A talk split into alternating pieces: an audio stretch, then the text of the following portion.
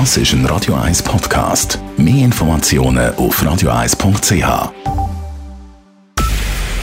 Es ist 9 Uhr. Radio 1, der Tag in 3 Minuten.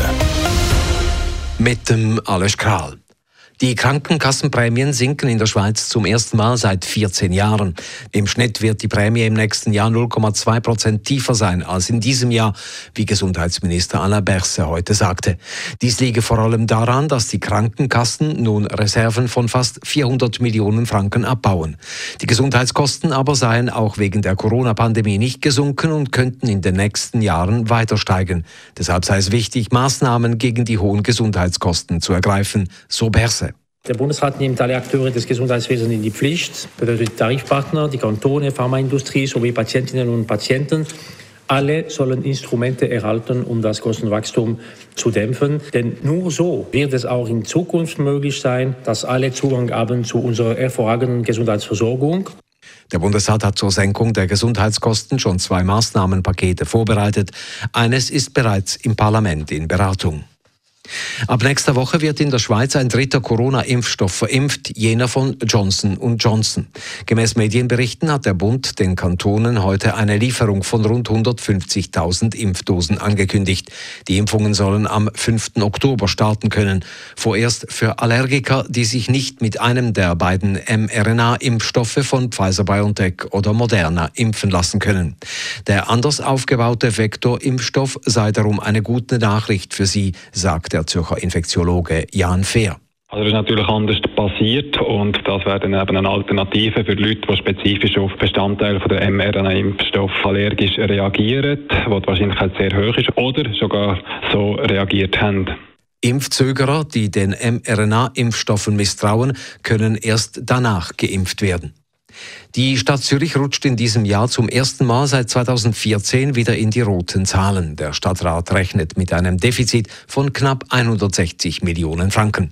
Grund dafür sind die Pandemie, die Auswirkungen der Unternehmenssteuerreform und steigende Ausgaben für die Stadt. In den nächsten vier Jahren dürften zudem über eine halbe Milliarde Franken an Reserven abgebaut werden. Die bürgerlichen Parteien warnen vor einem finanziellen Fiasko und fordern Sparmaßnahmen. Ab der kommenden Wintersession gilt auch für die Parlamentarier im Bundeshaus eine Zertifikatspflicht. Nach dem Ständerat hat heute auch der Nationalrat Ja dazu gesagt. Er stimmte auch der Ausnahme zu, die der Ständerat eingefügt hatte. Ratsmitglieder, die sich weder impfen noch testen lassen wollen, erhalten Zutritt, sofern sie dann im Bundeshaus eine Maske tragen.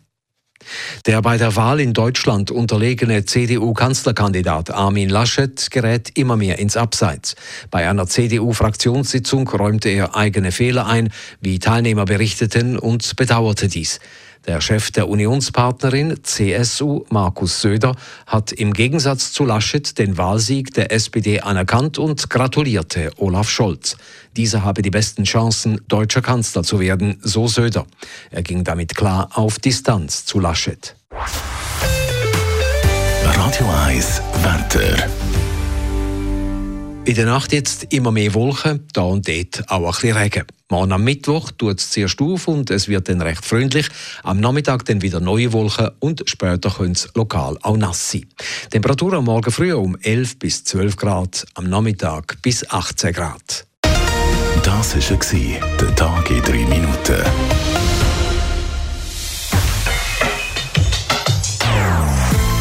Non-Stop-Musik auf Radio 1.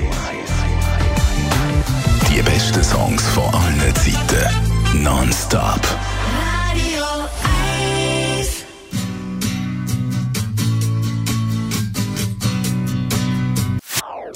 Das ist ein Radio 1 Podcast. Mehr Informationen auf radio1.ch.